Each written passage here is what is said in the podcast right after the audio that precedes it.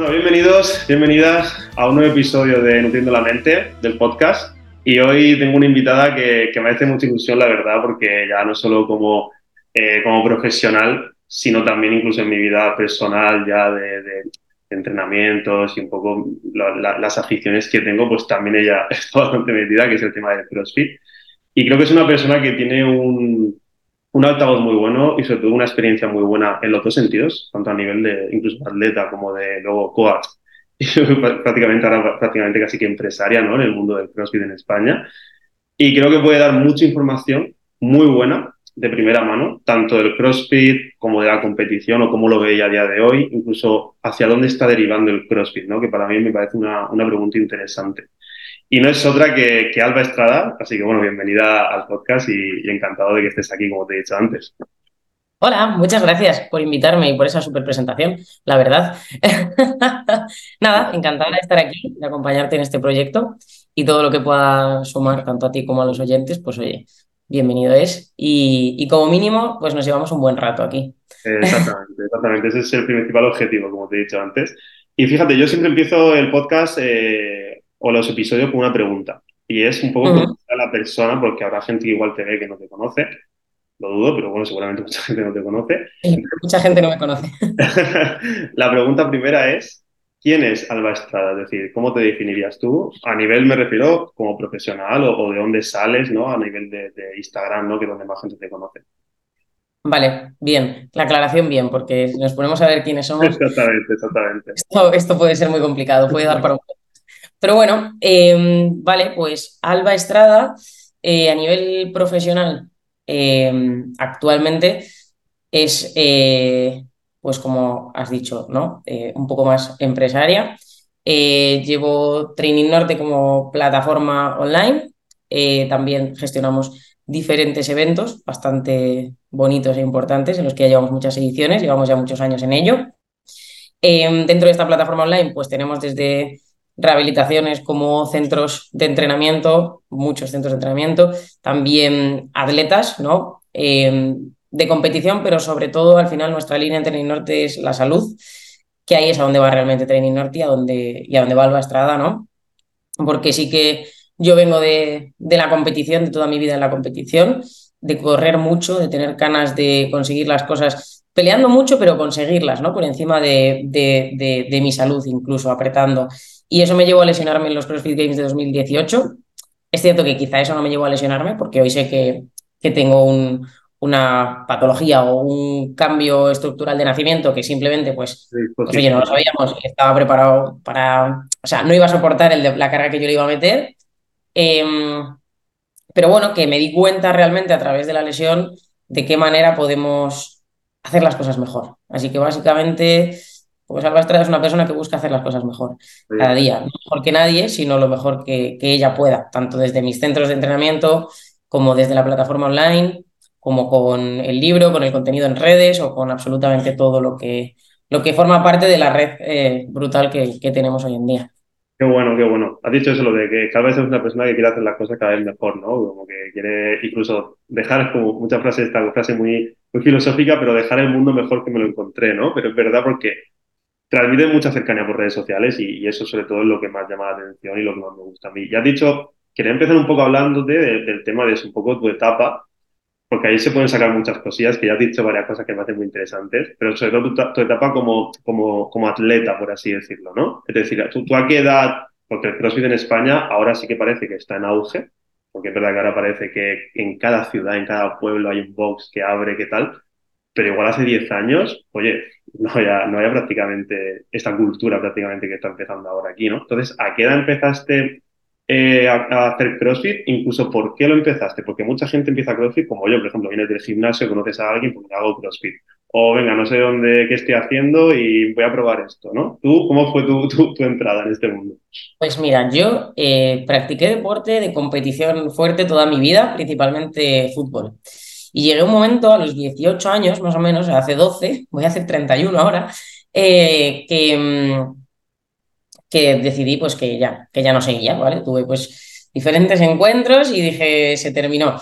Y buscando un poco ese nuevo deporte, mi familia tiene un gimnasio convencional, o tenía un gimnasio convencional de toda la vida, en el que siempre estábamos intentando pues meter cosas nuevas. Y un día mi hermana vio en televisión española pues un nuevo deporte de moda americano que lo estaba revolucionando todo, que era muy intenso, que quemaba muchas calorías. Así se Igual hacer esto mínimo 10 años, ¿eh? Yo creo que en torno a 10 años debe hacer, sí, yo debía tener en torno a 20, sí, más o menos. Em, y entonces lo empezamos a meter en el gimnasio. Pero cuando hablamos de meterlo en el gimnasio, hablamos de meterlo en la sala de actividades colectivas con el suelo de tarima. Eh, los saltos al cajón eran los típicos step. Eh, las dominadas eran en la típica multipower. De hecho, yo no hacía dominadas y gracias a no tener gomas, a no tener ningún tipo de truco, simplemente a meterlas estrictas o con un compañero que me ayudaba solamente lo necesario, pues la saqué muy rápido, ¿no? La barra de alterofilia eran barras de body pump. O sea que imagínate, cortas, que no giraban los discos pequeños. Y luego, después de eso, pues se abrió el primer eh, CrossFit Norte, que hoy en día no, no existe como tal, em, pero que fue como la, la, semilla del caballo, de todo lo que, lo que después vino. Y, y, así empecé a practicar eh, CrossFit como un nuevo deporte que me enganchaba mucho después de haber dejado mi deporte principal, que era el fútbol, y me enganchaba porque veía que tenía tantas cosas, que era tan completo y además que me, yo necesitaba algo que me vaciase. Eh, y yo notaba que me vaciaba. Y esto creo que lo he dicho poco, pero realmente eh, yo cuando empecé pues, a, a, entrenar pues, esto de CrossFit, que no lo planteaba como competir, aunque rápidamente me puse a competir. Eso pero es bueno, ahora. sí, tal cual. Eh, pero lo empecé sobre todo porque dije, ¡buah! Lo que te digo, en la tele han dicho que quemo muchas calorías, yo estoy viendo aquí que quemo muchísimas calorías, yo llevo en el gimnasio toda la vida y esto estoy viendo que esto, ojo, yo me siento muy fuerte. Y, y como, oye, pues entreno mucho más, pues puedo comer mucho más. Entonces comía mucho más también y eso me encantaba. Luego me di cuenta de que si quería tener rendimiento y salud, pues la nutrición también la tenía que cuidar. Pero bueno, en un primer momento fue como, entreno mucho, quemo mucho, puedo comer más. Claro, exactamente. Además, eh, eso yo, yo, por ejemplo, yo soy nutricionista, pero, pero yo en mi círculo cercano siempre lo digo de broma. Digo, mira, es que yo entreno tanto, pero para comer. O sea, no tengo otro objetivo. Porque la, yo el mío inicial, ¿eh? No dejé, no controlé la comida hasta que no quise competir bien y dije, hey, las variables como la comida son imprescindibles. Eso es cierto. Si tienes en ese momento, claro. yo terminaba de entrenar y venía la pizza al box. No te digo más. O sea, qué bueno, ¿no? Pero ¿cómo empezaste en ese proto-crossfit prácticamente que me han comentado? O sea, yo me imagino y sería, o sea, complicado todo. Pero tú, y solo había un box en Madrid que yo, que yo sepa que se llamaba Mundo CrossFit, que hoy en día no existe, que era muy chiqui, bueno, era muy grande, pero todo el que quería entrenar, pues como que iba ahí, y de hecho ellos daban como formaciones a entrenadores por aquel entonces para que tú pudieses como dar clase. Estaba mucho más allá del level one o tal, pero ellos pues lo vendían así, no había ningún tipo de, de seguimiento como hay ahora. Y sí, sí, así, pues Madrid al menos empezó así. Qué bueno, qué bueno. Y, y eso te iba a preguntar, ¿no? Que justo lo he empezado a decir tú. O sea, eh, ¿en qué momento tú dijiste, hostia, se me da bien esto como para competir? O, ¿O, fue directamente que ya cuando empezaste, como tú ya competías de antes, o siempre has competido o has hecho deporte, lo miraste siempre desde un punto de vista de, oye, yo empiezo aquí, pero como estoy mejorando, voy a, voy a tope? Yo creo Aquí como varios, varios puntos importantes, ¿no? Lo primero es que, pues como has dicho, yo siempre venía de la competición, en cualquier cosa. Yo competía absolutamente a todo en mi vida. De hecho, creo que es algo que forma parte del carácter de una persona. Sí. Eh, y yo siempre digo que puedes sacar al, al, atleta de la competición, pero no a la competición del atleta. Entonces, en lo que sea que tú, que tú tengas, pues vas a querer competir en algún momento, ¿no? Sí. Y ya sea incluso, pues, pues eso, en los negocios o en ser lo mejor que pueda ser en cualquier cosa. Y recuerdo algo gracioso que fue como el primer galletazo en toda la cara que me llevé. Que yo, eh, yo, notaba que yo mejoraba muy rápido, pero como le pasa a todo el mundo al empezar CrossFit, claro, claro. empiezas, no controlas nada, en cuanto empiezas a controlar un poco, mejoras tanto que dices, ¡buah! Pues a este ritmo en el que estoy progresando, en un año estoy games. Claro. Sí, sí, o sea, es el pensamiento de todo el mundo. Sí, Mejoré, sí. un año me estanqué, ya, bienvenido al universo. Total, que yo dije, pues hasta que no sea muy, muy buena, no compito. Al año y algo así, o a los dos años como mucho. Me bueno, hice algunos clasificatorios ya de competiciones importantes, pero no me clasificaba. Eh, como era el French Throwdown por aquel entonces, que no había categoría escalado y había dobles de comba. A mí no me salían los dobles. Entonces, pues en el clasificatorio, pues con los dobles sufrí mucho y no me clasifiqué. Eh, la primera competición a la que fui, ya creyendo que ya era lo suficientemente buena como para competir, eh, me dieron una galleta en toda la cara. Fue una competición muy bonita que se hizo en Madrid, que también se hizo en Portugal, que se llama el Kings of Wood. Vinieron atletas de games importantes por aquel entonces, de hecho. Y bueno, la verdad es que no recuerdo cómo quedé. Eh, solo tuve un buen vino. Pero, pero fue como, ah, vale, o sea, que en este deporte nunca se es demasiado bueno. O sea, no esperes a competir, eh, sigue construyendo, sigue desarrollando habilidades, porque en realidad lo que tiene este deporte es que nunca vas a ser tan bueno como para ser realmente bueno, ¿sabes? Es decir, siempre vas a tener un millón de carencias, un millón de cosas que trabajar. Y realmente ahí fue cuando dije, esto me gusta, porque nunca voy a ser suficientemente bueno. ¿sabes? Hay mucha gente que eso igual le puede incluso deprimir, bastante motivado. El tema de eh, estas carencias o, lo difícil que puede llegar a ser, porque es verdad que el CrossFit tiene algo que es muy completo. Entonces, eh, bueno, igual hay gente que lo está viendo que no hace CrossFit, pero unos CrossFit Games o una competición igual la gana el atleta que más completo es en todos los, los los eventos. Es decir, que no tiene que quedar el primero en todos, ¿no? Un poco como el ciclismo pasa en algunas competiciones.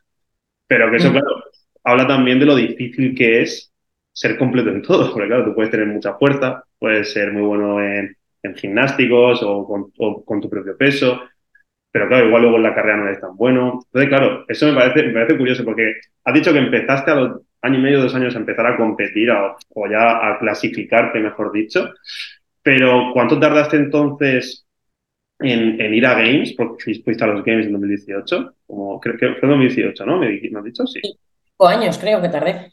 Eh, Sí, cinco años, fin 2018, pues echa cinco para atrás. Está bastante eh, bien. Casi hace diez años, 2013, sí, sí.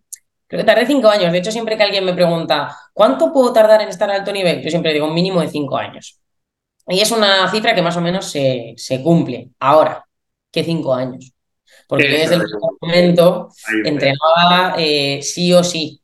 Entrenaba mucho, entrenaba con una buena programación, eh, bueno, mejor o peor, eh, porque hoy en día pues sabemos, claro, mucho más de lo que se sabía hace, hace cinco años realmente, pero me refiero, no faltaba un día, la alimentación enseguida la empecé a cuidar muchísimo, el descanso para mí era prioritario, el fisio estaba una vez a la semana, eh, me perdía un montón de eventos desde el primer momento personales, de hecho me mudé en cuanto empecé a destacar un poco en 2015 porque me ofrecieron un trabajo en Galicia en el que podía eh, entrenar dentro de mi horario laboral y eso estaba pagado. Y entonces dije, esto está bien.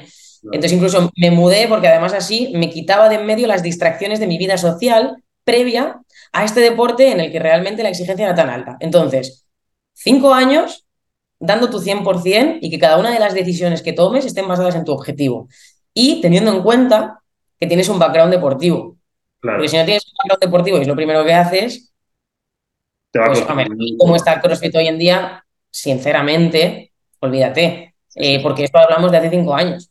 Pero es que ahora ya viene, la, para mí ahora viene el CrossFit real. Y el CrossFit real es el de, tú ahora empiezas con 20 años, empiezas con 18, no llegas. más tarde, porque la gente empieza con 10, empiezan con 11, empiezan con 12. Entonces, claro, cuando tú tienes 20 y estás empezando, esta gente lleva casi 8 años ya. Y simplemente la experiencia, todo el tiempo que llevan, no es, no es eh, sustituible por nada, porque lo que necesitas es tiempo. Totalmente. Entonces, eso es mm, muy importante. Yo creo que ahora empieza el CrossFit real. Eso te, iba a preguntar, eso te iba a preguntar después, ¿no? Un poco la evolución del CrossFit, a eso me refería, porque es que cada vez, o sea, tú empezaste con 20 años, con 25 años estabas ya en un CrossFit Game, 25, 26, ¿no? Entonces, más o menos, ¿puede ser? Creo que cumplí 27 allí, salvo que me equivoque, porque yo cumplo el 4 de agosto.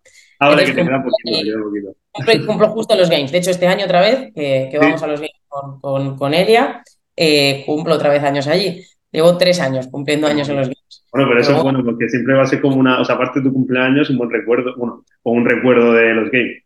Ahora lo hablaremos. A mí mi cumpleaños me gusta estar como, desde muy pequeña me gusta estar conmigo. Tuyos, o con Sí, o sea, y conmigo, ¿eh? Conmigo y con los míos, pero conmigo. Me gusta como que ese día sea 100% para mí. Que no es que los games no estén bien, pero bueno, eh, soy muy de hacia adentro. Eh, pero claro, entonces, para, seguir un poco esa etapa, oye, pues eso es muy importante lo que ha dicho antes de, seguir, porque yo recalcarlo, de qué cinco años son, ¿no? O sea, el sacrificio de que cada, lo que ha dicho, cada elección de tu vida va dirigida al mismo objetivo. Eso puede, se puede escuchar muchas veces, pero no es la gente realmente consciente de lo que significa hasta que lo vives. O sea, es un sacrificio bestial. Entonces, claro, ese sacrificio que, tú tuviste cuando llegaste a los Games, digo los Games porque es como la competición pues obviamente más grande del mundo, ¿qué significó para ti? O sea, me refiero sobre todo a nivel de, experiencia, de sensaciones, no sé si lo, no sé si te llegabas a creer, entre comillas, ¿no? Porque claro, al final en muchos sacrificios es un objetivo, pero igual cuando llegó, hasta que no pasó un tiempo o, tal, no, no, no, fuiste capaz de disfrutar ese momento de me he clasificado o, todas esas cosillas, ¿no? Pero ¿qué significó para ti tanto sacrificio como un poco liberación para ti decir, vale, ya está, ya lo he hecho? ¿O, qué tal? Un aprendizaje eh, absoluto. Eh, que realmente se repite en toda mi vida y es que el esfuerzo duro eh, siempre da resultados. Em, eso fue lo que más aprendí, es decir, no importa cuánto tardes, si eres constante, si realmente peleas, si realmente das todo lo que tienes, lo que tiene que llegar va a llegar. Entonces eso fue lo primero. Lo segundo que aprendí, el segundo aprendizaje que me llevé muy importante es que nada es tan importante como el camino. Disfruté mucho el camino. El pelear cada día, cada entrenamiento conmigo, esa, lo que yo para mí he hecho un poco ahora de menos que no le puedo dar esa intensidad y que tengo muchas ganas de poder dársela, pero porque para mí eso era como, como conocerme, como meditar, como exigirme más, ¿no? O sea, llegar a un punto en cada entrenamiento en el que simplemente no podías más y pasar esa línea y dar ese extra, ¿no? Em, y era como ganar la batalla una y otra vez. Y ese era el camino bonito. Eh, una vez que estás allí, pues es muy guay, Recuerdo dos, dos, cosas que me marcaron mucho, tres en los games. El primero fue eh, caminando por el césped hacia el primer evento en el, en el campo de fútbol. Cuando realmente, bueno, estás en los CrossFit Games, vas a salir a tu primer evento y recuerdo totalmente la piel de gallina y decir, esto es real, está pasando. Eh, y un flash de mil imágenes entrenando, eh, que ese momento era como muy guay. El segundo era lo orgullosos y felices que estaban mis padres. Em, Qué bueno, qué importante. habían visto mi esfuerzo y estaban muy felices de que estuviese allí. No les importaba el resultado allí, ¿eh? Solo el hecho de estar allí y lo has conseguido y eran muy felices y eso a mí me hizo muy feliz. Eh, y luego lo tercero, pues, eh, que esto, bueno, simplemente, pues, pues recuerdo que en su momento fue muy bonito, que fue la ceremonia de inauguración con la bandera, sentir que representaba a mi país. Pocas veces he tenido esa sensación de patriotismo o de representar a un país como, como en aquel momento el orgullo que sentía llevando una bandera que eh, no soy una, de esas personas que digan, mi bandera me representa muchísimo, pero entendí que sí, que eres de donde vienes. Exacto. Y que, sí, que me representaba mucho y que sí que era muy bonito poder enseñar esa bandera y estar allí representando a todo, a todo el mundo, ¿no? Entonces me llevé un poco esos, esos aprendizajes. Qué bueno, qué bueno. Y, a nivel de experiencia y ya luego incluso en la, en la competición en sí, o, o ver a... Claro, porque imagino que tú cuando llegaste allá a los Trophy Games, yo por mi personalidad, pues, yo creo que me pasaría un poco lo que a ti, pero también un poco estaría con ese, como si fuese un poco fan, ¿no? Pero decir, hostia, gente que he visto por YouTube o gente que seguía, lo estoy viendo aquí, no sé, gente muy famosa o atletas que, que, son muy famosos, te pasó un poco de verlos y, no sé, yo, yo también, no sé si te llegaste incluso a, decir, venga, voy a probarme ahora de verdad, a ver dónde estoy yo, ¿no? O sea, en, el sentido no de competición de voy a ganar los Crossing Game, pero sino en el sentido de decir, oye, ¿qué distancia hay entre, entre esta gente y la de fuera? Hmm, eh, bueno, aquí pasan también dos cosas. Y una es que, claro, yo eh, había clasificado muy bien ese año en Europa, eh, pero al final había, como individual, pero había ido en equipo. Y había decidido ir en equipo pensando en 2019 ir como individual o pelear por ir como individual, que lo digo como si fuese algo sencillo y cada año es un mundo. Em, pero claro, también aprendí que a veces solo hay una oportunidad en la vida. Eh, eh, no pude ir, eh, no pude seguir compitiendo, básicamente lo dejé. Em, entonces tampoco me pude medir de esa manera, ¿no? Porque en equipo, pues al final pasan otras cosas y ya es un equipo, ¿no? Y es otro tipo de, deporte realmente. Pero lo que sí aprendí mucho de, de todos estos atletas viéndoles allí es que son personas normales, absolutamente normales, con miedos como todos, que los enfrentan. Por ejemplo, recuerdo mucho un, momento en el, tenemos el OCURS, ¿no? el circuito este de obstáculos, y habían algunos elementos complejos. De hecho, creo que fue en equipos donde quitaron un elemento porque nadie lo pasaba. El caso es que los atletas élite tenían que hacerlo absolutamente todo, por supuesto. Recuerdo a Catherine Davis Dottir con su entrenador, con Ben Bergeron, yéndose a una esquina a practicar uno de los, de los, de los pasos que no le salían y estaba aterrada porque no le salían y tenía que salir ahí a hacerlo. Y, es una persona que tiene que hacerlo bien. Es decir, una persona que, te ha ganado los games, una persona que tiene mucha calidad. Claro. Eh, para ti eh, tiene miedos. Tiene miedos, igual que tú, ¿qué hace? los enfrenta, los hace con miedo. Eh, igual, también vi mucho a nivel mental, eh, por ejemplo, ese año habían tenido la maratón de remo y lo normal era que estuviesen reventados, absolutamente reventados, y lo estaban, pero no lo decían. Eso sí, tú veías que tú le preguntabas, ¿cómo estás después de la maratón de remo? Recuerdo esto con, con Ani y decía, ah, muy bien, muy bien, me siento muy bien. Eso sí, en cuanto paraban un segundo estaban estirando, estaban reventados. Pero tú no puedes demostrarle a nadie que estás reventado. Primero porque si dices que estás reventado, te lo estás diciendo a ti y entonces te lo vas a creer y es real. Pero si tú te dices que estás bien, tú estás bien. Se lo dices al mundo, te lo dices a ti y todo el mensaje pues como que es congruente en todo, en todo el, sentido, ¿no? Eh, entonces eso también lo vi mucho, ¿no? Que tienen miedos y que además tienen una capacidad mental 100% controlada en todo momento que eso es muy importante, la mentalidad en la competición me parece, bueno, en todo en la vida, ¿no? Pero la competición, como dices, al final, o sea, ya no solo durante el entrenamiento o el evento, sino fuera de ella tienes que estar trabajando, ¿no? Por ejemplo, no, no mostrando tus flaquezas o que, o que hay algo que no te sale o que, o que estás mal. Y claro, fíjate, ahora sí que voy a cambiar un poco el, tono de la, de, la, de la, conversación, porque claro, seguramente en ese momento que estabas en los CrossFit Games, que llegaste a los CrossFit Games, seguramente fuese tu mejor momento, como has dicho antes, ¿no? El orgullo, la piel de gallina, todo el esfuerzo, el sacrificio, eh, posiblemente tu mejor momento desde que empezaste CrossFit, a nivel, digo, eh, como atleta, seguramente. Sí, sí, sí, físicamente estaba, muy bien. Entonces, de repente, llegas allí y ocurre que no puedes continuar, ¿no? Que tienes la lesión. ¿Cómo, ¿Cómo, lo gestionaste? ¿Cómo, cómo, ¿Cómo fue? O sea, sin tampoco, tampoco quiero ayudar en la ni mucho menos, ¿no? Pero ¿cómo me parece algo muy importante por lo que te voy a preguntar después, pero ¿cómo lo gestionaste en ese momento? Bueno, pues em, lo que pasó realmente fue que, a ver, yo no, o sea, cuando yo compito no tengo filtro, ¿vale? No me entero de nada. O sea, pongo el telón y voy a una zona oscura y hasta donde llegue y quien quiera que me siga y quien no, no. Entonces, yo realmente eh, no me enteraba de mucho de lo que pasaba dentro de la pista.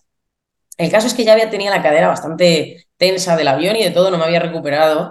Em, y, creíamos que habíamos terminado la competición, fuimos a soltar, tenía los flexores de cadera destrozados y mm, nos llamaron para hacer un último evento que tenía un montón de eh, sentadillas zancadas con el gusano, en plan thrusters, mucho, mucho de, flexores de cadera. Y, mm, y, yo ahí estuve a muerte eh, hasta el final. Fue cuando termina el evento, cuando pita el, y se acaba el evento que me caí y no podía caminar. Y fue como, ¿y qué acaba de pasar?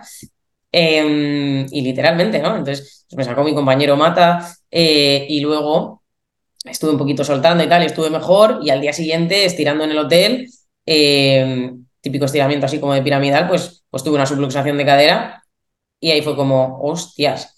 Pero en ese momento, más allá de la gravedad de la lesión, no se me pasó por la cabeza que no fuese a volver a competir. Yo Igualmente, aunque te encontrabas así, tú, bueno, pues mañana ya estoy. Bueno, me iba a dar un mes de vacaciones porque llevaba un año tremendamente largo eh, y me lo merecía. Em, y al volver, pues empecé una pequeña rehabilitación de la, de la cadera. Em, y al mes y medio, dos meses, en noviembre, me golpeó el lumbar eh, absolutamente a lo loco en un peso muerto. Y, ahí fue cuando me quedé totalmente tirada.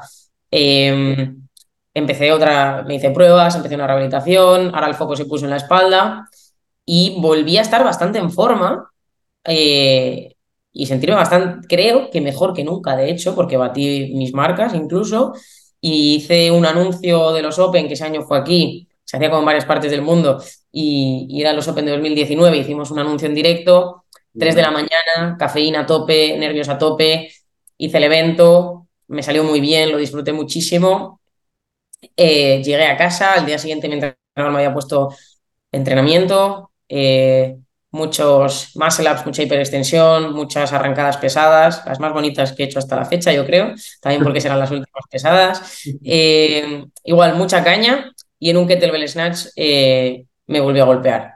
Y entonces llamé a mi entrenador y le dije, hasta aquí.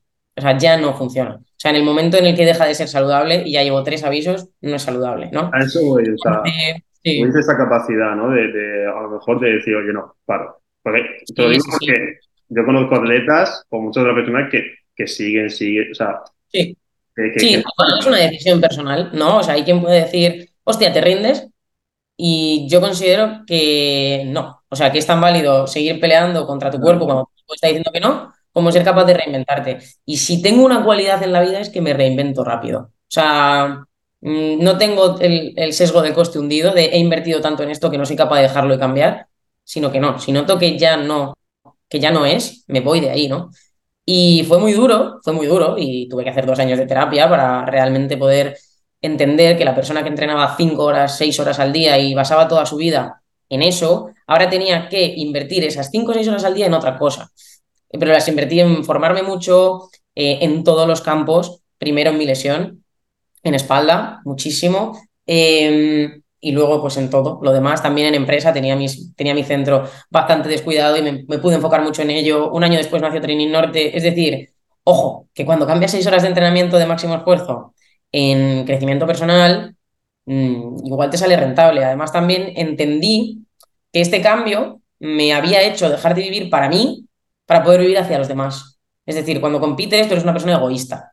Tú quieres las cosas para ti. No te interesa que nadie más la sepa. Y vives para ti, el descanso es para ti, el entrenamiento es para ti, todo es para ti. Luego cuando estás allí te gusta que estén todos, ya, pero lo haces para ti. Puedes decir que es para los demás, pero lo haces para ti. Totalmente. Para ti, para tu hijo, para demostrarte que eres capaz, pero es para ti, ¿no? Y en esta etapa de mi vida realmente es para los demás, es cuánto, cuánto valor puedo aportar, ¿no? Claro. Si puedo evitar que a alguien le pase lo que a mí, um, si puedo realmente un, un, rendimiento saludable, dentro de que el rendimiento pocas veces es saludable, ¿por qué no? ¿no? Eh, Claro. Como ser capaz de cambiar el chip y, y, creo que fue un, creo que es lo mejor que me pudo pasar. O sea, tenía que pasar, entiendo que tenía que pasar. Eso, eso, eso te iba a decir, porque ahí, ahí es donde quería llegar, ¿no? Porque sin embargo, cualquier persona en tu situación, como te he dicho, oye, uno, o lo sigue intentando, aunque su salud vaya cada vez hacia abajo, pero lo sigue intentando, no sea la primera vez que un atleta pues lo sigue, lo sigue, cuando se retira pues se ve todo lo que hay detrás. O incluso cualquier persona a lo mejor mm, lo hubiese dejado todo, en el sentido de que, lo hubiese afectado bastante, que como que no se hubiese reinventado como tú, pero tú sin embargo para mí eres un ejemplo en ese sentido, porque como tú dices, dices, ok, este camino priorizo otras cosas y me reinvento y hago otras cosas. Y, joder, y, muy bien reinventado, ¿no? Porque al final, lo tengo aquí incluso apuntado, ¿no? Pero el tema de los centros que tienes de entrenamiento, libros top venta, los seminarios, los eventos que tú haces, eh, las plataformas que tienes de entrenamiento, hace nada, bueno, ahora mismo, lo estamos grabando en, julio, mitad de julio más o menos, ahora mismo ya no, yo estoy viendo que cada vez está sacando más cosas de la aplicación, de entrenamiento, nutrición, o sea, una cantidad de cosas al final que, que has pasado totalmente de atleta, como has dicho, a, a empresaria prácticamente, ¿no? A empresaria a nivel de emprendimiento, de, de, de hacer cositas.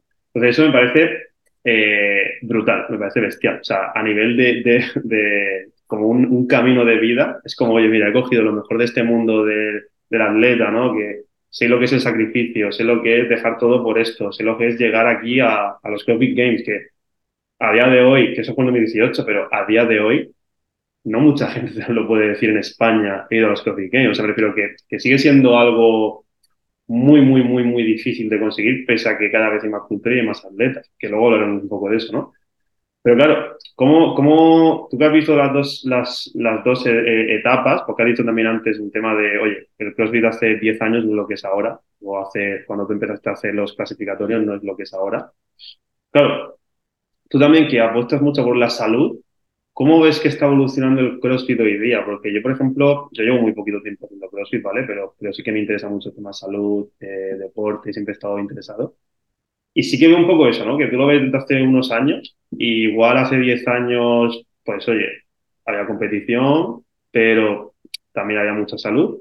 Pero parece que cada vez más, eh, sobre todo imagino por temas de redes sociales, que al final está también el ego y, y, y lo, lo, atractivo o el show, pero parece que cada vez más va todo derivado al eh, rendimiento, a la competición.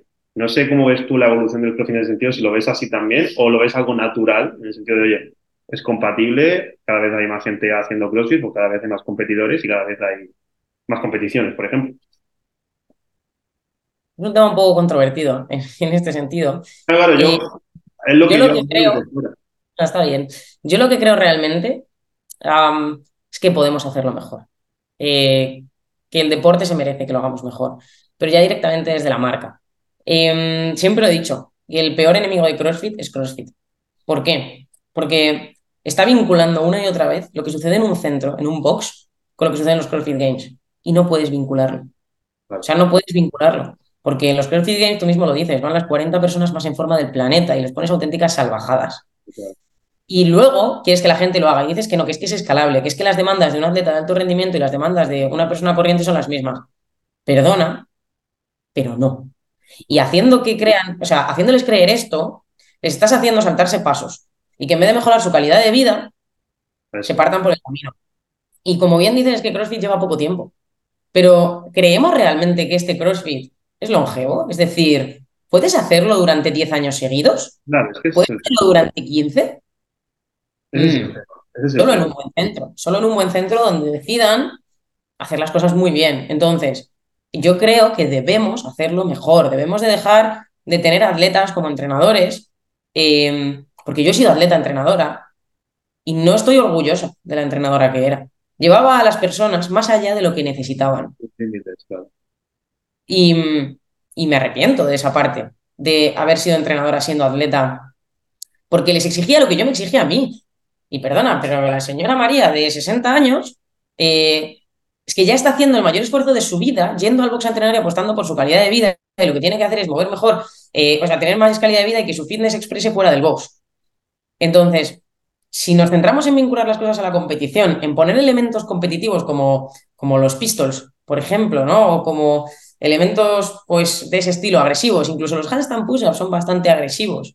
Eh, ese impacto constante de la cabeza contra el suelo en personas que no son capaces prácticamente ni de aguantarse en pino estático, que no tienen fuerza con los hombros, si seguimos centrándonos en eso, es que no estamos cumpliendo la labor que tiene que cumplir un centro de entrenamiento, que es mejorar la calidad de vida de las personas. Y CrossFit es maravilloso para lograrlo. Pero no puede ser. Por ejemplo, ha salido ahora el anuncio de, los de. No, la película del documental del año pasado, de los CrossFit Games. Terminan el documental diciendo que lo que sucede ahí, que, que, ellos son la punta del iceberg, pero que lo que sucede allí es igual que lo que sucede en los boxes. ¿Otra vez estás vinculándolo? No, no. ¿O acaso un ciclista hace lo mismo que hacía Indurain? o sea, no, no puedes entrenar como un atleta de élite. Y luego queremos coger eh, programaciones que hacen los que van a los games. Pues muy bien. Tú entrenas cinco horas al día. Tú dejas toda tu vida por eso. Tú dejas de trabajar. Tú cuidas tu alimentación, tu sueño y vives por y para eso. O cuando llegas eh, después de trabajar ocho horas, te pones a hacer esta programación de no sé quién que va a los CrossFit Games. Es un problema, es un problema real. Y por eso en Training Norte, de verdad, nos desmarcamos absolutamente de eso. O sea, ¿podemos tener atletas de competición? Sí. Pero no es ni mucho menos nuestro foco. Y si me preguntas, no te voy a recomendar esa programación porque no la toleras. Claro, claro. Es que eso es muy importante. Has dicho una cosa muy buena que es el tema de la longevidad. El tema de esto realmente es longevo, lo que está pasando ahora. Que digo que yo, yo lo veo también como algo, oye, es espectáculo, como cualquier deporte, es entretenimiento, y veo, hasta cierto punto veo bien que, oye, pues sí, los CrossFit Games, pues como tú dices, salvajada de entrenamientos, oye, ok, pero hay 40 personas que han decidido esa vida o, eso, como otros deportes. Okay. Tienen esa forma física y son absolutas máquinas. Exactamente, perfecto, genial. Pero era lo de la longevidad, por ejemplo, hace poco salía el tema de, de Malo Bryan, ¿no? Con 19, 20 años, que no participa en esos Coffee Games, pero yo me refiero al mensaje un poco de, hostia, ¿a qué punto se lleva el cuerpo y a la mente muchas veces eh, en un deporte como el CrossFit, que, está siendo como un boom cada vez más, que hay mucha eh, temas redes sociales y tal, pero hasta qué punto eh, está dando un mensaje, como tú dices, de, de salud, ¿no? Porque, claro, al final oye, estoy yo entrenando en CrossFit, eh, llevo un año, dos años entrenando, tres años, pero bueno, muy poquito tiempo, no digo yo, es ¿eh? tercera persona, eh, y ya de repente voy a hacer la programación de tal persona, que igual son mínimo dos horas al día. O sea, tienes que sacar dos horas para eso, aparte de tu vida.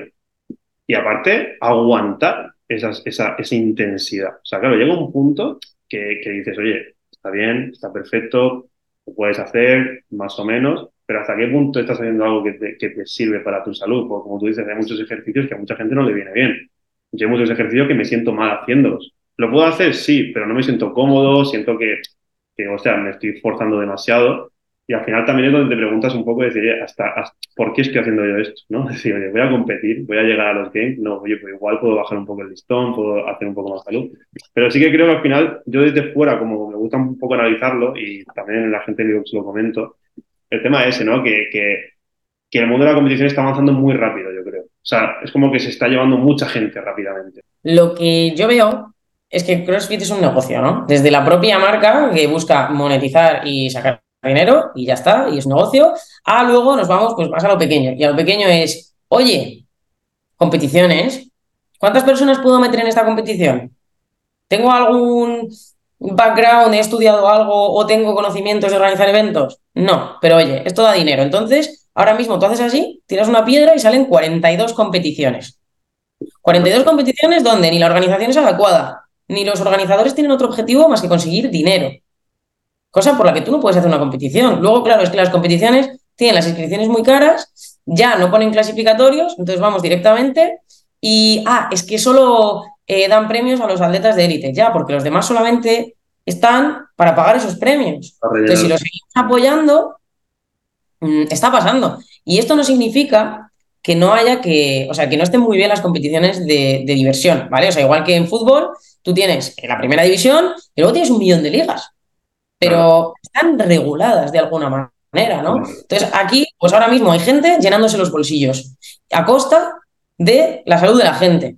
Porque, por ejemplo, ahora que estamos a 18 de julio, pues mm, de algún modo acaba de suceder, pero es que sucede cada fin de semana, ¿no? Yo he tenido el, uno de los peores proyectos en los que eh, he decidido colaborar, eh, estaba basado en personas que organizaban una competición simplemente pensando en el dinero. Entonces no había material, no había eh, salud, en plan, no había. Mm, ¿Cómo se llama?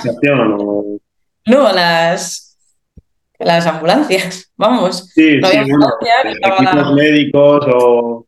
Eso es, eso es, no había nada. Y es como, pero a ver, que no puedes. O sea, cuando tú, cuando tú inicias un proyecto, ya sea una competición, ya sea lo que sea, tú tienes que entender que vas a perder dinero. Y que eso es iniciar un proyecto. Y es lo que hay. Entonces, primero inviertes y pierdes dinero y pierdes mucho, seguramente.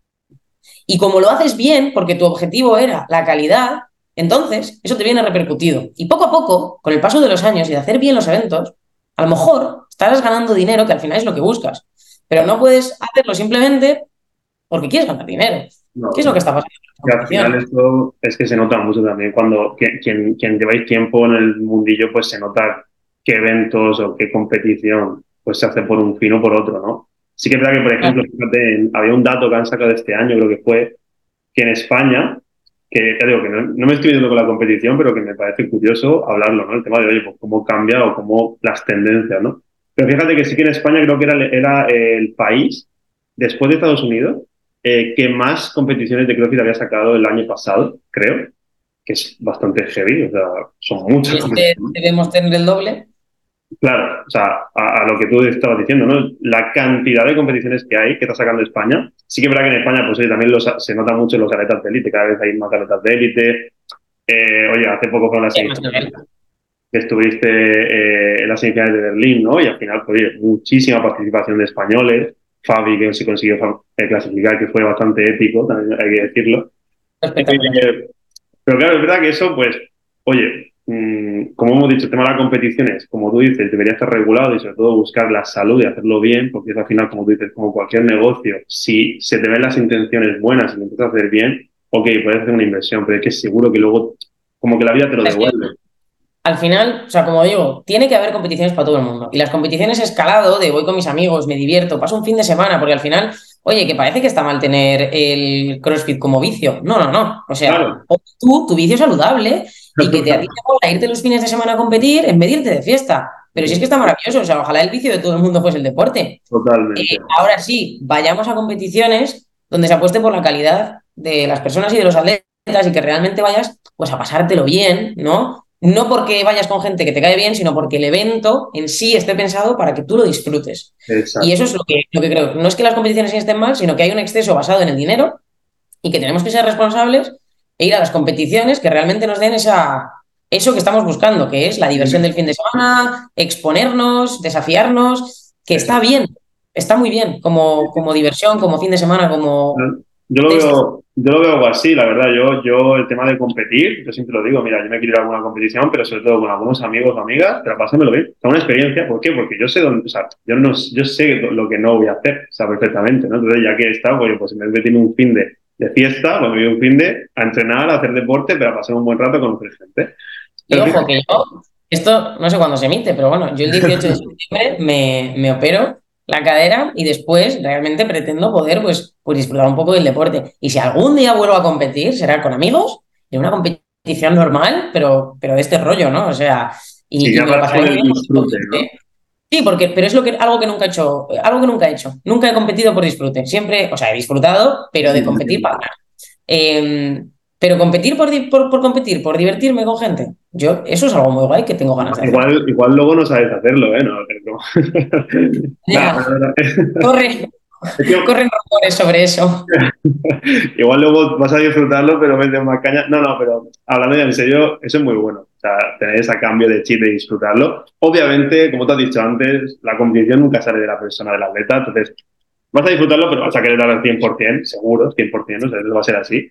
Pero lo vas a disfrutar. O sea, es distinta la perspectiva. Y eso es lo bueno, ¿no? O sea, al final, yo creo que hay que dejar como todo, ¿no? Es como si yo empiezo a jugar al fútbol dos años, se me da bien y digo, vale, ¿qué tengo que hacer para llegar a, primera división? Oye, no te metas caña, no te revientes, porque igual ni llegas. O sea, relájate. Pues llegas a tercera y ya es muchísimo. Exactamente, vamos a ir poco a poco porque igual tienes los estándares cada vez es más difícil. Y claro, cambiando un poco por ahí, es que yo, ya te digo, de lo que veo de CrossFit como fan, a nivel competitivo me refiero, es que también los cambios que han habido de hace 2018 ahora, pero digo, en cualquier eh, modalidad o cualquier eh, condición, me refiero fuerza, eh, velocidad, resistencia, pero sobre todo el tema de la fuerza, eh, que hace, no sé, en 2018 yo no tengo ni idea, ¿eh? Seguro que sí. Pero no sé, una persona un snatch con 100, 110 y ya sería algo... Menos los números altos por aquel entonces, yo nunca fui demasiado fuerte, pero los números, tener 70 de snatch en chicas estaba bien y ahora la mayoría lo hacen touch and go y están en 80, 80 y algo, si no tienes 80 no, no, no vale. Y, y- y en chicos los 120 estaban bien y ahora tienes que rondar los 130, 140. Eh, en sí, no, o sea, creo que es algo lógico de la evolución del deporte. Es decir, eh, hace años era imposible alcanzar a los nórdicos porque nos, nos sacaban el ¿qué? tiempo, Claro. años de entrenamiento. Y ahora pues España lleva muchos años acumulados. Como bien dices, ha subido muchísimo el nivel. Hay muchos atletas eh, muy fuertes con muchas capacidades de ser pues próximos atletas de Games o estar en semifinales. Tenemos muchísimos atletas en semifinales. Eh, y es algo normal porque el deporte está creciendo, cada vez más gente lo practica desde antes, desde antes. Y bueno, todo va a ir progresando. Al final, pues es eso. La persona que empieza a hacer CrossFit con 10 años, pues claro que te va a mover las arrancadas con 90 sin ningún tipo de problema la chica. Es que va a ser así. es que al final yo siempre me pregunto es decir, hasta dónde vamos a llegar, ¿no? En el sentido de, pero como, no, no en CrossFit, digo, yo siempre lo miro a nivel de, de ser humano casi y decir, hostia, es que cómo avanza tan rápido o cómo, si sale una persona, entrena mucho tiempo, pilla bien la técnica y, y tiene las condiciones, cómo evoluciona, ¿no? O sea, eso me parece flipante. Por ejemplo, también, eh, lo que hemos comentado antes, ¿no? El tema de las semifinales, que había muchos españoles, eh, que yo lo vi también desde, desde aquí, ¿no? Pero el tema de Fabi, por ejemplo, como tú dices antes, ¿no? Como tú fuiste, también sentí un poco ese orgullo, la cercanía, representando a mucha gente, eh, lo- los, que, los que fuisteis. También lo de joder, fue, fue la hostia, la verdad, fue un poco, le hicieron así muy, muy, muy show, ¿no? El tema de, venga, ¿quién va al final entre uno y otro que tú estabas ahí en directo? Pero claro, ver esos eventos, ver cómo eh, lo dan todo, al final, que encima creo que luego salió un vídeo o una, o, o- sí, creo que era un Reels o algo así que subieron ellos, de que Fabi después de un evento estaba cao prácticamente, o sea, estaba, eh, que lo había dado todo, que es hasta el punto, como he hablado antes, del sacrificio que hay por llegar a, a esos, a esos objetivos, que la gente obviamente luego lo ve, qué guay, qué chulo, hostia, yo quiero hacer lo mismo, pero hostia, hay un sacrificio muy fuerte, ¿eh? Porque El encima... problema es, vender- el problema es venderte que puedes hacer lo mismo. Sí. Claro. Es lo mismo si tienes el background deportivo que tiene este chico detrás, si le pones todos los años que le lleva poniendo eh, eh, y si además se te juntan los astros. Porque para que sucedan cosas excepcionales tienes que tener una situación excepcional. Que la creas tú la situación, ¿eh? Pero la creas a base de muchísimo. Entonces, mm, ¿te voy a vender que vas a ir a Games? No. Te voy a vender que si tienes un trabajo duro, realmente crees en ello y estás mm, destinado para pelear por ello y dejar todo de lado, pues vas a conseguir lo que te propongas. Sí, Claro. Pero es que ni siquiera depende 100% de ti. Depende de que en todo, porque Fabi tenía las condiciones el año pasado también. Simplemente ha tenido que llegar el momento. Y por supuesto que es un orgullo que nos, que nos represente y que se lo merece muchísimo. Exactamente. Y luego también hablando un poco más de condiciones de, deporte, que, y ya con eso vamos terminando, que sí que tienes el tiempo justillo. Pero esto me parece muy importante porque te pregunto ya como entrenador y conocimiento, sobre todo, ya aparte, ¿no? Eh, siempre hay una, hay una, igual aquí es una pregunta más técnica, pero eh, hay una diferencia, ¿no? O sea, mucha gente se piensa que por tener mucha masa muscular o una estética muy musculada, por así decirlo, con poca grasa, con mucha masa muscular, eh, vas a tener un mejor rendimiento de por sí. Mucha gente lo asocia estética rendimiento. Yo, o sea, yo, yo, siempre digo que no van de la mano, que pueden ir de la mano, pero no siempre van de la mano. Sea, no son algo que vaya siempre, siempre esté relacionado. Y también algo importante, el tema masa muscular y fuerza. Me parece súper curioso, ¿no? Porque tú puedes ver una persona que digas, bueno, esta persona no va a levantar ni 10 kilos de la barra, y luego de repente te coge la barra y te la sube con, con 80 kilos y dices, hostia, cuidado, ¿qué ha pasado aquí? Esto a nivel, eh, iba a decir científico, ¿no? Pero, pero tiene un sentido, ¿no? Es decir, la, la que, que, que, la fuerza no siempre significa que tengas más masa muscular y viceversa, ¿no? claro que no. Una cosa, va a ser, una cosa va a ser la hipertrofia y también eh, tu genética, es decir, cómo, cómo tú eres y, tu background, ¿no? O sea, qué, qué has hecho antes. Em, pero aquí sí que influye mucho la genética en, en, tu, en tu forma, ¿no? En la forma de tu cuerpo. Y no necesariamente unos músculos muy grandes implican mucha fuerza, de hecho, muchas veces, pues, no implican tanta fuerza. Y vamos a ver a personas pues, con músculos como más largos y menos, menos marcados, menos, pues eso, menos hipertrofiados, que pueden emitir muchísima más fuerza. Esto tiene un sentido muchísimo más técnico, por supuesto, pero sí es importante, pues, pues esa diferencia de que no es, eh, lo importante no es la estética, sino el rendimiento que te permite esta estética, ¿no? Muchas veces, sobre todo un poco guiándolo de una manera que le pueda ayudar a la gente, es que a veces nos enfocamos mucho en perder grasa, por ejemplo, ¿vale? Perder grasa y ganar y, ponernos como muy grandes, con mucha hipertrofia, o simplemente perder grasa, ¿vale? Y perdemos tanta grasa, nos quedamos tan secos que realmente nuestro cuerpo no es capaz de rendir. Exacto. O sea, un cuerpo seco no es un cuerpo para rendir en CrossFit. Exacto. Eh, entonces, lo que tú tienes que buscar como atleta es un cuerpo funcional, un cuerpo que realmente pues, te permita rendir, básicamente. Que luego a nivel estético tú quieres eso, vale, no va a ser lo que mejor rendimiento te dé, pero, o sí, porque a lo mejor tu cuerpo sí, porque cada cuerpo es un mundo y generalizar sería el mayor error que podemos cometer. Pero bueno, lo que está claro es que no están de la mano eh, los músculos grandes y estar súper seco con que tu cuerpo sea realmente funcional. Además, tienes que tener movilidad, o sea, ya no solo el tamaño de tu músculo, es que tiene que, que tener rango de movimiento, ¿no? Entonces, bueno, hay muchísimos factores que influyen, pero que no está relacionado. Es muy importante mucha gente que, también entienda eso. La estética no es rendimiento ni salud. Es decir, una persona que está muy definida, por ejemplo, que tú digas o sea, qué cuerpazo tiene, por así decirlo, eh, no significa ni que tenga un rendimiento excelente ni que tenga una salud excelente. Seguramente puede ser todo lo contrario. Seguramente por llegar a ese físico, a esa estética, está dejando de lado su salud y seguramente, como tú dices, pues llegar a ese estético, una persona que le cuesta un poquito más perder la grasa, igual está llevando a su cuerpo un límite de déficit calórico, por ejemplo, que es lo más eh, simple que puedes decir, que le permita no tener la energía suficiente como para rendir bien. Y eso me parece muy importante tenerlo en cuenta, ¿no? porque mucha gente busca la estética para, para, para encontrar también el rendimiento y la salud, y muchas veces, ya digo que en mi caso, a nivel profesional, la gente que veo, y tú verás muchísimo, es todo lo contrario. Mucha gente dice, oye, mira, esta estética que tienes ahora mismo es la mejor que tienes para competir o para entrenar o para estar sano y hacerlo todo. Y sí, mira, a nivel de rendimiento tienes que tener muy claro olvidar la estética. Y esto es algo que ha frenado mucho a muchos atletas, ¿eh? pensar más en la estética que en cómo se siente su cuerpo. Yo, por ejemplo, tenía bastante claro que mi peso de entrenamiento eran los 61 kilos aprox y mi peso de competición eran los 59, porque era el peso en el que yo me encontraba muy bien. Eh, tanto gimnásticos y no perdía fuerza y me encontraba, me encontraba bien. Pero claro, es que al final es algo que tienes que conocer. Pero entrenaba, pues eso, entrenaba, el 61 sabía que era mi peso de entrenamiento y 59 de competición. Que luego subía un poquito más, sí, pero que al final cada uno tiene que como que, encontrarse.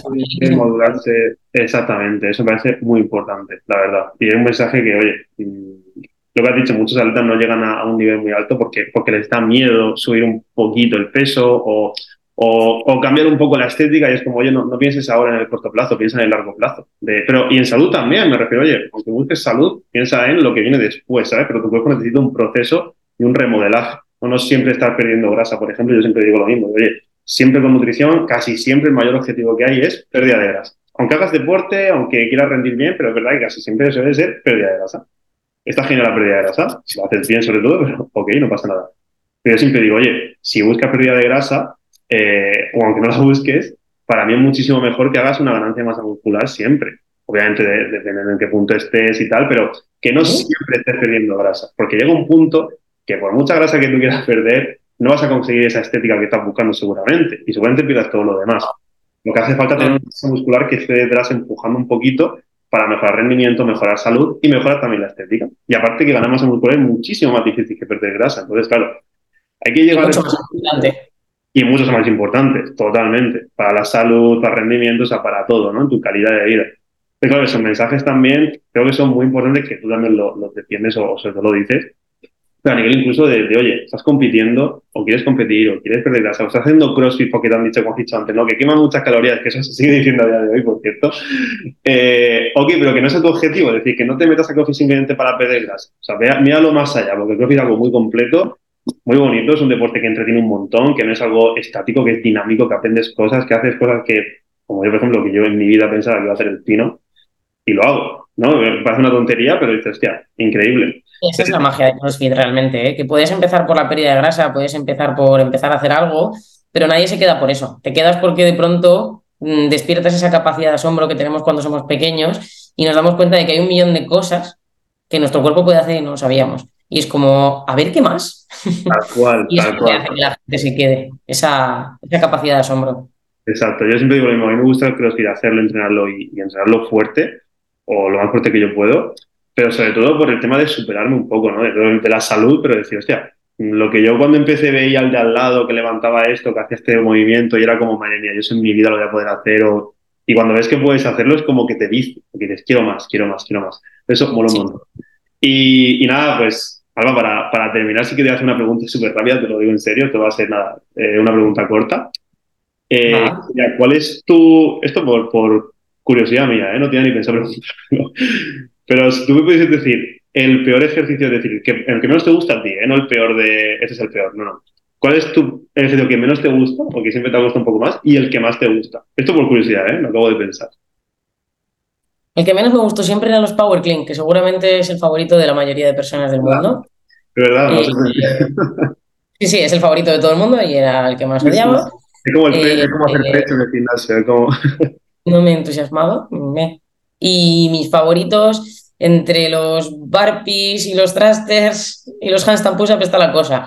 Eh, que como totalmente contraria al mundo. Sí, sí, sí, soy una persona súper corriente. totalmente contraria, sí, sí. Oye, no, pero es curioso, es curioso. Eso es, será el sufrimiento, ¿no? De, oye, esto es demasiado fácil. No, no, no, a mí es que los Power no me, no me encuentro con ellos, no me encuentro. Pues mira, fíjate. Yo, yo, pienso un poco, pero al revés. A los trastes me gusta. Sí, sí, eso le pasa a la gente. El Power Clean es el favorito y los Warpies y los trastes los, los que no. nada, bueno, que mira. Habla, habla también de tu personalidad, que lo que has comentado. Eh, pues nada, Alba, eh, ya para terminar, estamos terminando. O sea que, sinceramente, antes de acabar, que agradecerte que estés aquí, que para mí ha sido un placer y un honor tenerte, de verdad. Que espero sobre todo que lo hayas pasado muy bien o que te hayas entretenido, incluso, cara que estás súper liada con mil cosas que hacer, que aunque hayas sacado esta hora, pero que digas, bueno, pero esta hora por lo menos desconectado, ¿sabes? Eso ya sería algo positivo para mí. Y nada, pues, agradecerte que estés aquí, así que si quieres despedirte o decir unas palabras, pues oye, encantado.